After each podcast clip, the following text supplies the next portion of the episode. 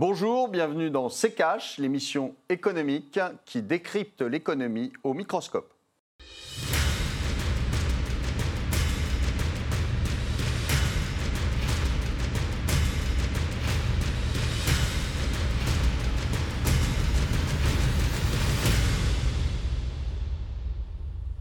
Bonjour, aujourd'hui nous allons vous parler d'extraterritorialité du dollar. Bonjour Thomas. Bonjour Olivier, bonjour à tous. Effectivement, on va parler de l'extraterritorialité du droit américain. Alors pour faire simple, ça signifie que la justice américaine peut se saisir d'une affaire, et ce même en dehors des États-Unis, dès lors qu'elle est concernée de près ou de loin, voire même de très loin par cette affaire justement. Alors concrètement, si une transaction est effectuée en dollars ou si des serveurs américains ont hébergé de quelconques échanges, eh bien la justice américaine peut être saisie. Alors il y a plusieurs applications, notamment des amendes pour les sociétés euh, européennes notamment, mais aussi la possibilité pour l'État américain d'avoir accès à une multitude d'informations et de données de ces entreprises, euh, notamment européennes, des entreprises parfois rivales d'entreprises euh, américaines. On est alors dans ce que le député socialiste Jean-Jacques Urvoas en 2014, je cite, d'espionnage paré des vertus de la légalité. Alors Olivier,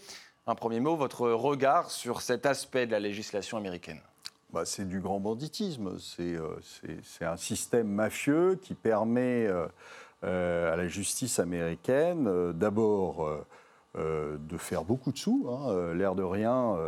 la plus grosse amende jusqu'à jusqu'à présent était près de 9 milliards de dollars à la BNP. On parlera tout à l'heure justement des détails des amendes. C'est assez ahurissant comme montant. Et puis, en effet, comme vous le dites, des données, et des données qui sont euh, du domaine concurrentiel. Donc, euh, euh, et ça permet à, ce système de pomper des données qui sont confidentielles. Ce n'est pas simplement coller une amende, c'est pas simplement pomper des données de, pays, mais c'est aussi quelquefois de pouvoir racheter une entreprise euh, qui a été affaibli par, par une amende comme ça ou euh, euh, par des méthodes coercitives.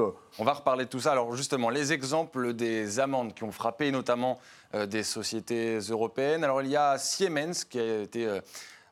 condamné à verser une amende de 800 millions de dollars, c'était en 2008. Et puis Alstom, dont on va évidemment reparler dans cette émission, 772 millions de dollars en 2014.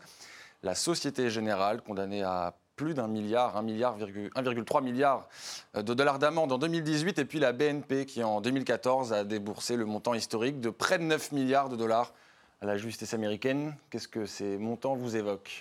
Ah ben c'est des montants qui sont euh, totalement arbitraires et qui euh, permettent euh, aux États-Unis de, de peser sur, sur des banques ou sur des, des, sociétés industrielles. Euh, cette extraterritorialité, elle euh, s'applique également pour euh, des fins géopolitiques. On voit ça justement dans le tiroir cash d'Antoine Vassas.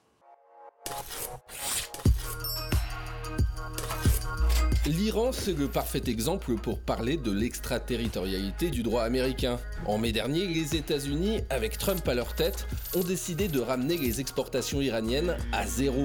Interdit pour les importateurs de pétrole d'acheter celui de l'Iran, sous peine de sanctions, pouvant tout aussi bien être une amende ou, beaucoup plus grave, un désintérêt des investisseurs américains et étrangers ou un isolement du système monétaire américain. Car c'est bien par le dollar que les États-Unis imposent leur volonté au reste du monde. Vive le dollar You're fired La moitié du commerce se fait en dollars, 87% des changements en devises impliquent le dollar et 75% des billets de 100 dollars en circulation sont en dehors des États-Unis. La plupart des grandes entreprises européennes fonctionnent donc avec cette monnaie en plus d'être bien souvent présentes sur le sol américain, la suprématie financière et commerciale américaine étant ce qu'elle est. La plupart des entreprises européennes n'ont donc pas vraiment cherché à discuter lorsque Trump a ravivé les sanctions contre l'Iran. Do what I say. Et c'est tout. Et l'Union européenne, elle a tenté de réagir via un montage financier permettant d'isoler les entreprises du système monétaire américain, sans vraiment de succès. Et en attendant, bah, c'est l'Iran qui est déjà en récession et en pleine crise. Le PIB a baissé de 3,9% en 2018 et la chute pourrait être de 6% en 2019. Comme quoi, quand certains doutent que les États-Unis dirigent le monde, I am the boss of the world. Alors Olivier, les États-Unis euh, dirigent le monde, en tout cas euh, d'un point de Bon, vue ils dirigent le monde. Il faut, faut savoir que euh, euh, rien ne se passe sans, sans dollars américains. Il faut, se, faire une, idée. Le, le PIB mondial, euh, c'est euh, 75 000 milliards de dollars à peu près, 78, 75 000 milliards de dollars. Euh, le, nombre de dollars qu'il y a en circulation dans le monde, je ne parle pas juste des billets, hein, je parle du dollar en général, c'est 80 000 milliards de dollars. Donc c'est plus d'une fois le PIB. Euh, euh, donc évidemment, vous êtes obligé à un moment ou à un autre de passer par du dollar, ce qui les arrange bien. Euh, et, euh, et ils en profitent de façon euh, honteuse. Mais, et c'est pourquoi aujourd'hui, vous avez quand même un certain nombre de pays qui cherchent à se dédollariser. La Chine, la Russie, quelques pays arabes, le Japon, etc. Et donc vous avez quelques pays aussi d'Amérique du Sud qui cherchent à sortir de ce système euh, parce qu'ils ils sont aperçus tout de même que, on allait un petit, enfin, que les Américains allaient un petit peu trop loin et euh, euh, toutes les sanctions qui ont été mises, euh, émises vers, les, vers certains pays, ont fait qu'ils ont cherché une, so- une autre solution. On va continuer de parler évidemment de cette euh, extraterritorialité. Dans la deuxième partie de notre émission, on recevra notre invité Ali Laïdi. Bonjour Ali Laïdi, merci d'avoir accepté notre invitation. Bienvenue sur euh, le plateau de CKH. Alors vous êtes euh, chercheur, mais aussi et surtout l'auteur du livre Le droit, nouvelle arme de la guerre économique dans, laquelle, dans lequel vous démontrez tout ce dont on vient de parler. Alors finalement, j'ai la première question que j'ai envie de vous poser, c'est d'où ça vient cette euh, extraterritorialité? Bon, c'est une vieille euh, réflexion de la part des Américains. hein. Ça date, pour les si- signaux les plus récents, de 1982. Souvenez-vous, à l'époque, les États-Unis veulent empêcher l'Europe de se fournir en gaz soviétique. Et là, où il y a Reagan qui demande à ce que l'ensemble des filiales des sociétés américaines situées en Europe ne participent pas à la construction de ce gazoduc.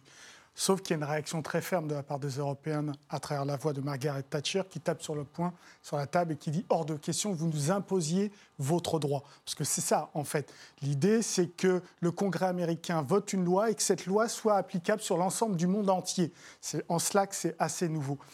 Pourquoi ça arrive au début des années euh, 2000 Tout simplement? Parce que les États-Unis comprennent très rapidement que pour lutter contre le terrorisme, après 2001, les attaques, eh ils disposent d'un outil formidable, c'est leur législation extraterritoriale. Parce que pour lutter contre le terrorisme, il faut lutter contre le financement du terrorisme. Et le financement du terrorisme, ça passe notamment par la lutte anticorruption, ça passe par la lutte pour la violation des embargos décidés par les Américains sur un certain nombre d'États, notamment Cuba, la Libye, l'Iran, etc. Et ils s'aperçoivent qu'ils ont un outil d'autant plus formidable qu'il est activable de manière très rapide. Parce que, contrairement à ce qu'on dit, ce n'est pas la justice américaine, c'est le département de la justice américaine. Donc en fait, c'est l'administration de la justice américaine qui orchestre tout ça et dont on dit ces derniers mois qu'ils sont en total roue libre. C'est-à-dire que vous avez des procureurs américains au DOJ, département de la justice, vous avez des procureurs aussi euh, euh, dans l'État de New York, parce qu'à New York, il y a euh, les deux bourses, un plus importante, donc ça concerne l'ensemble des sociétés.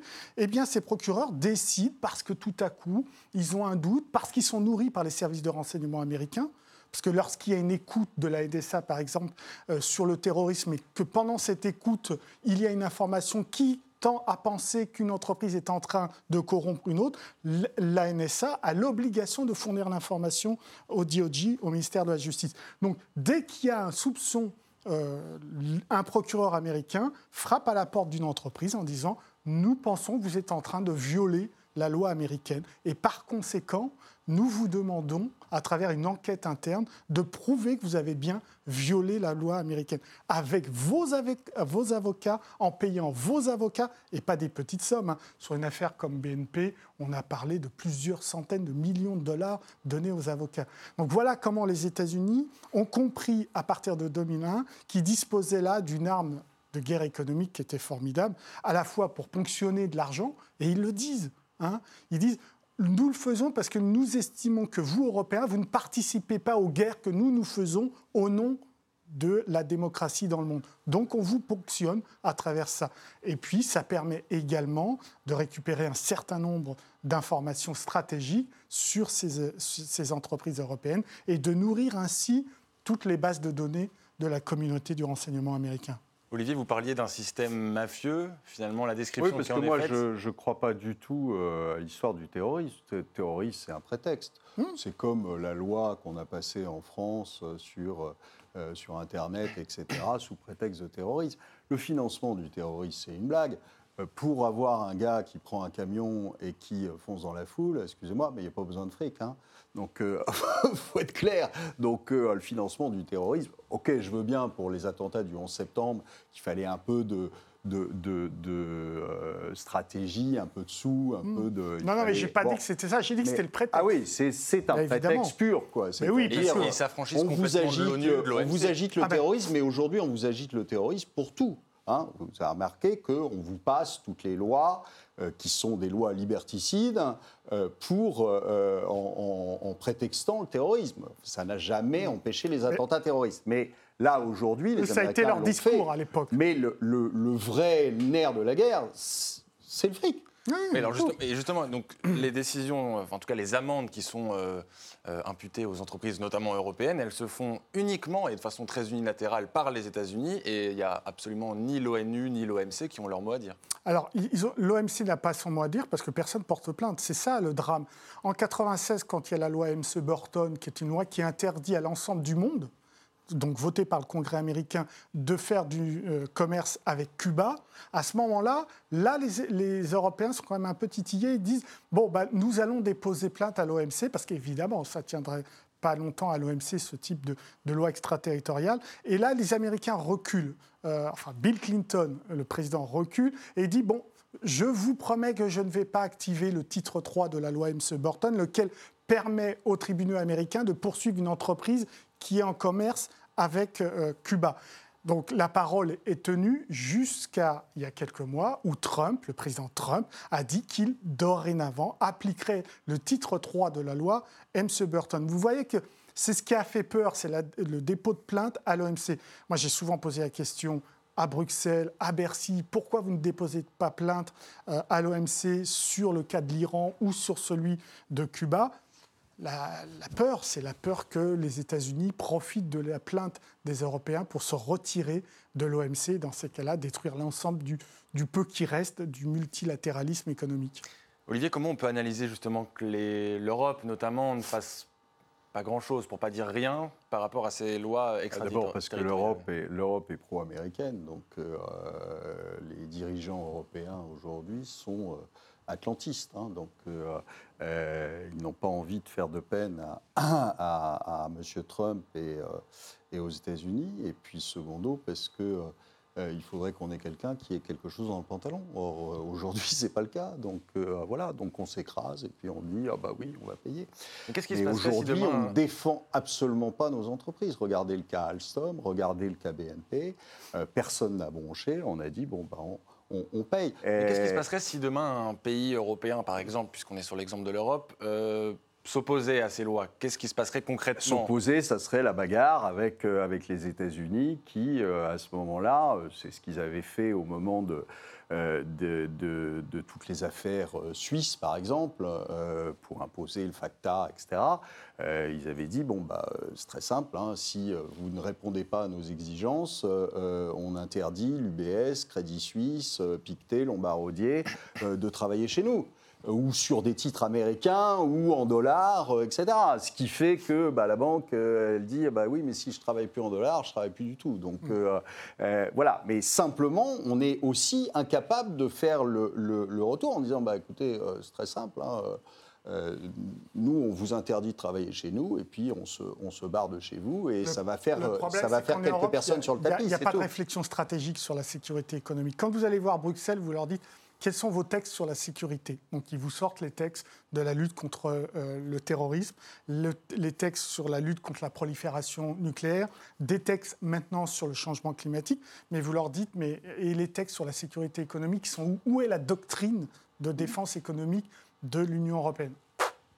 Donc il n'y a aucune réflexion sur ce que peut être la compétition lorsqu'un certain nombre d'acteurs ne respectent pas cette mythologie de la loi de la concurrence pure et parfaite. Et donc là, ils sont nus.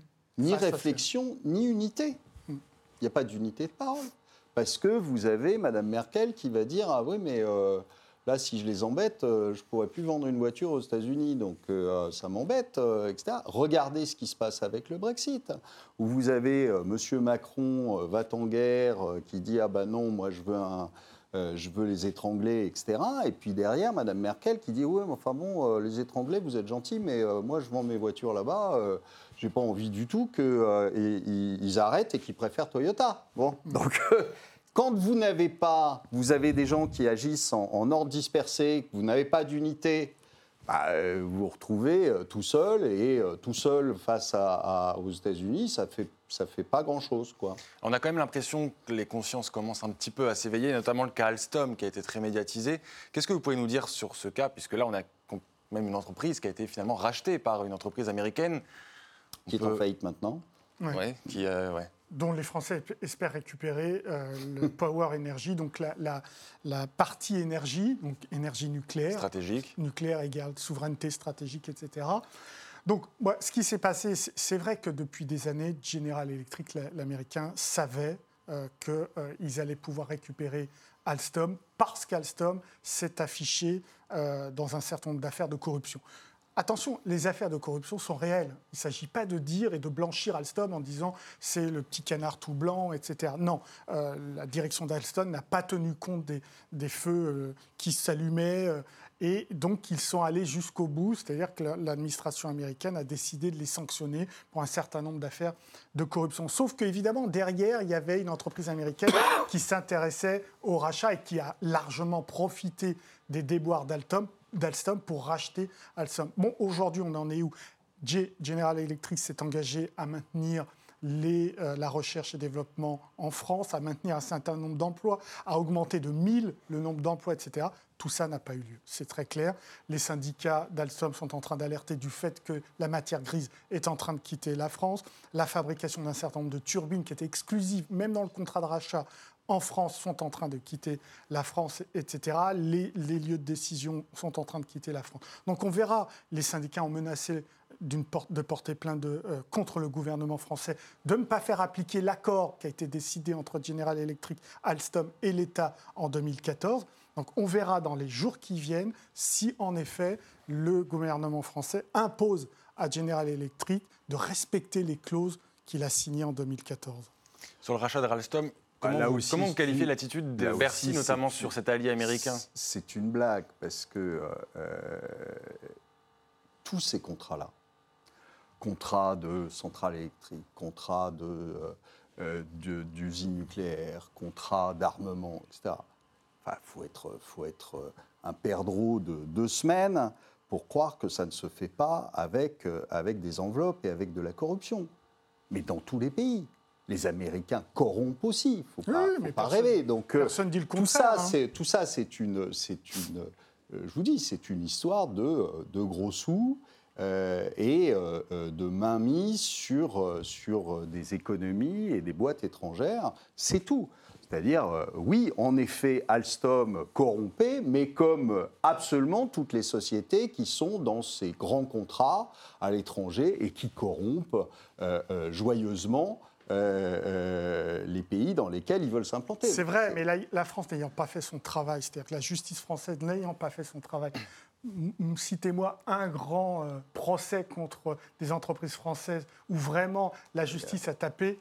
Ah, mais il n'y en a pas, mais Il y de toute façon, c'est corrompu moment- à la tête de l'État. Donc euh, ne croyez pas qu'ils Oui, ils là, vont s'auto, euh, Oui, mais- euh, tirer une balle dans le pied. D'accord, mais avec ce point de vue, on ne va pas aller loin. Si tout le monde est corrompu, on n'a qu'à laisser. Bah, c'est un fait, c'est oui, pas, bah euh, oui, pas mais une ça, histoire ça, de. ça arrange pas de dire tout est corrompu. Je veux dire, on s'arrête là. Dans ces cas-là, si on part de votre point de vue, euh, tout est corrompu, c'est Mais- mais foutu. pour- pour- On pose la clé, on s'en va. Non, mais on ne pose pas la c'est clé. un peu Mais, rapide, mais il, votre faut, il, conclusion faut est un peu bien, il rapide. faut bien comprendre Vos pourquoi. conclusions sont un peu rapides, je trouve. Euh, la justice française n'a- n'ayant pas fait son travail, la justice américaine a tapé dessus. Et aujourd'hui, la loi Sapin 2 a été votée exprès, donc une loi qui compte lutter contre la corruption a été voté exprès en réaction au fait qu'il y avait un certain nombre de lois extraterritoriales américaines. Et la Saint-Pin 2, ça dit quoi? Ça dit, messieurs les Américains, stop, arrêtez de vous mêler de ce qui ne vous concerne pas. Nous, Français, nous allons linge- laver notre linge sale en famille. On le verra. Il y a Vous une avez vu création. quelque chose? Non. Si, Toujours moi pas. par exemple, j'ai vu HSBC. J'ai vu une, une amende extraordinaire contre des banques suisses. Ce que jamais la justice française n'aurait pas Vous fait. parlez de la ju- Trois- plus de 3 milliards contre un- un- une banque suisse. HSBC qui a préféré signer un, un- un deal avec la justice française. Donc on ne peut pas dire que tout est pourri, parce que sinon on s'en va. Enfin, je, je veux dire, Mais justement, on est obligé de remarquer qu'il y a quand même des prises de position. Et moi, ça fait 20 ans que je travaille sur les problématiques de guerre économique. Croyez-moi, j'entends une, une petite musique un peu différente, même si elle n'est pas majoritaire, elle reste minoritaire. Mais j'entends cette petite musique monter. Pourquoi? Parce que si les gouvernements ne font pas ce travail, si les gouvernements ne protègent pas la sécurité économique de leur pays et de l'Europe, ce sont les nationalistes et les populistes qui feront ce travail-là. Mais ils le feront d'une certaine manière qui ne sera peut-être pas à la hauteur de ce qu'on attend nous tous. À défaut de pouvoir protéger certaines de nos, de nos entreprises, est-ce que euh, la justice française ne pourrait pas peut-être décider de mesures miroirs à l'encontre d'entreprises américaines? Est-ce que c'est une possibilité qui peut être envisagée? Alors, c'est prévu dans la loi Sapin 2, mais on attend, on attend la pratique. C'est-à-dire, on attend le moment où euh, la justice française va taper une entreprise étrangère qui aurait soi-disant corrompu à l'étranger. Donc c'est prévu dans la loi Sapin 2. C'est vrai que le vrai problème, c'est l'absence de réciprocité. C'est-à-dire qu'il n'y a pas de culture en France et en Europe du rapport de force, encore moins avec un allié. Et c'est cette culture-là qui doit aujourd'hui euh, prendre place dans les esprits de nos élites. C'est-à-dire comment aujourd'hui vous pouvez faire face à un allié extrêmement puissant qui veut vous imposer sa vision économique pour le monde. Je veux bien rêver sur euh, ce qui va se passer dans, dans six mois ou dans un an, mais euh, pour l'instant, euh, je ne vois pas d'amélioration. Regardez euh, aussi quelque chose, c'est juste la taxe GAFA. Vous l'avez vu, la taxe Oui. GAFA Non, bah, regardez-la bien parce que vous ne la verrez pas. Euh, en fait, ils il ne payent pas. Au final, ils ne payent pas. Donc, euh, euh, tout ça, c'est bien d'en parler, c'est bien de faire des grands moulinets, c'est bien de faire des grandes déclarations, sauf que dans les faits, il ne se passe rien. Donc, euh, et on Est-ce peut que- se est-ce qu'il y a des pourquoi. pays qui arrivent justement à peut-être contrer cette extraterritorialité? On parlait tout à l'heure de la Chine, qui est dans une relation un peu euh, de guerre économique avec les États-Unis. Est-ce que eux, ils subissent de la même façon que les entreprises européennes cette extraterritorialité? Non, parce qu'ils ils l'ont euh, euh, aujourd'hui, ils sont, euh, ils sont en bagarre, euh, les choses sont beaucoup plus équilibrées euh, qu'il n'y paraissait Ah bah au là, je, je vois départ. que vous ne voyez pas la- l'actu. Euh, euh, Excusez-moi, mais ZTE, l'un des géants des télécommunications chinois, a été mis à terre par l'extraterritorialité euh, du droit américain. Huawei. Huawei, la, num- la, la, se- la, la fille Regardez. du numéro un, est toujours en résidence au Canada. Oui. Et elle croyez-moi, est toujours en résidence Ouais. au Canada. Pour Ouais. l'instant, Donc, qu'est-ce dire, que- Huawei- qu'est-ce que- qu'est-ce qui s'est passé. Qu'est-ce qui s'est passé avec Trump Trump a menacé Huawei de leur retirer la licence Android, d'accord? Et comme par hasard, qu'est-ce qui s'est passé derrière? Huawei a dit, enfin pas Huawei, le gouvernement chinois a dit, OK, vous voulez qu'on joue On va jouer avec les terres rares. Et à ce moment-là, qu'est-ce qu'a fait Trump? Il a fait deux pas en arrière en disant, on va faire une petite pause. D'accord? Donc Huawei n'est pas par terre. Non, mais. ZTE a failli être par terre très clairement. Donc, Pour l'instant, il n'est pas par terre.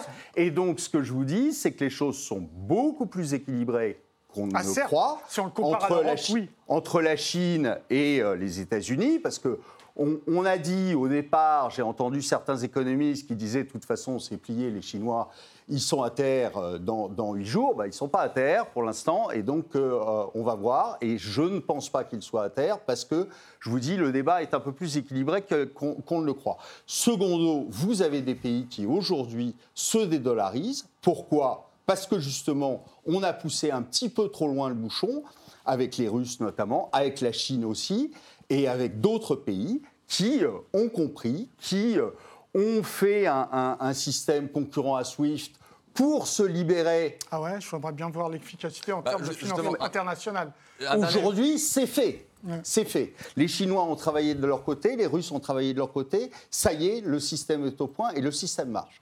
Alors, on peut, euh, on peut toujours croire que euh, les États-Unis ont euh, les rênes de tout, mais malheureusement, c'est pas si évident que ça. Ali Laïdi, une dernière question. Est-ce que se sortir du dollar, comme l'expliquait Olivier, ça peut être justement une solution pour se sortir de cette euh, Mais c'est extraterritorialité? incontournable. Enfin, je veux dire, quand euh, le président de la Commission européenne s'étonne en disant pourquoi nous, Européens, nous achetons nos Airbus fabriqués en Europe en dollars, ça pose un vrai problème. Donc c'est incontournable. Ça a été l'un des quatre chantiers annoncés par euh, le ministre de l'économie, là, début juillet. Donc on va voir où ça nous mène. On va voir si c'est du blabla ou on va voir si vraiment ils appliquent ça, c'est-à-dire qu'ils se désolidarisent du dollar et ils essaient de faire monter, en effet, l'euro. Le problème, c'est qu'en faisant monter l'euro, vous faites euh, monter aussi la cherté de- des produits européens. Donc c'est un jeu à double tranchant. Merci beaucoup, euh, Ali Laïdi. Je rappelle que vous êtes auteur du livre Le droit, nouvelle arme de la guerre économique aux éditions Actes Sud. On passe à l'actu de la semaine, Olivier. On file en Italie où un nouveau gouvernement a été formé. On va s'intéresser plus particulièrement au nouveau ministre de l'économie italien, Roberto Gualtieri. Il est le président sortant de la commission des affaires économiques au Parlement européen. Alors Olivier, bon ou mauvais point? Ah bah, mauvais point, c'est-à-dire que euh, on met, euh, on met quelqu'un qui euh, contrebalance ce qu'a voté finalement, ce qu'ont voté les Italiens. C'est-à-dire, euh, on met un gars du, du euh, pro-européen, euh, etc., pour euh, euh, revenir en arrière, alors que c'est pas ça qu'a voté euh, le peuple italien. Le peuple italien, euh, euh, il a voté euh, au départ pour une coalition qui était quand même eurosceptique, hein, c'est moins qu'on puisse dire, qui était le M5S et euh, euh, la Ligue. Ils ont fait un gouvernement. Salvini, là-dessus, euh, qui était ministre de l'Intérieur, mais qui en fait euh, avait à peu près toutes les casquettes, euh, est monté, a explosé même euh, dans, les, dans les votes, puisque aux européennes, il se retrouve largement derrière le, devant le M5S. En gros, les positions sont inversées. Euh, il faisait euh, 17-18% au moment des, législatives, et puis euh, euh, le M5S faisait euh, plus de 30. hein. Et puis là, c'est l'inverse. hein. C'est le parti de Salvini qui monte à plus de 30. hein. Et puis c'est euh, le M5S qui euh, redescend à à 17. Donc ils ont fait un espèce de putsch, un espèce de, de coup d'État. Ils ont viré Salvini, sauf que euh, aujourd'hui Salvini est majoritaire. Tout ce qu'ils font là aujourd'hui ne fait finalement que renforcer euh, le parti de Salvini. Ce qui veut dire que, euh, comme cette coalition ne peut pas marcher, parce que c'est euh, trop éloigné, euh, ça va marcher quelques, quelques mois. Ils seront obligés de, faire des élections derrière. Et quand ils feront des élections, euh, Salvini risque fort d'être majoritaire. Très bien, merci Olivier. C'est la fin de cette euh, émission. Merci à tous de nous avoir suivis. Je rappelle que vous pouvez voir ou revoir cette émission sur le site rtfrance.tv. Vous pouvez aussi réagir sur les réseaux sociaux avec le hashtag RTCash. Le mot de la fin, Olivier, il est pour vous. Comme d'habitude, sous prétexte de lutter contre le terrorisme, euh, les États s'autorisent des lois liberticides ou même des systèmes mafieux comme les Américains.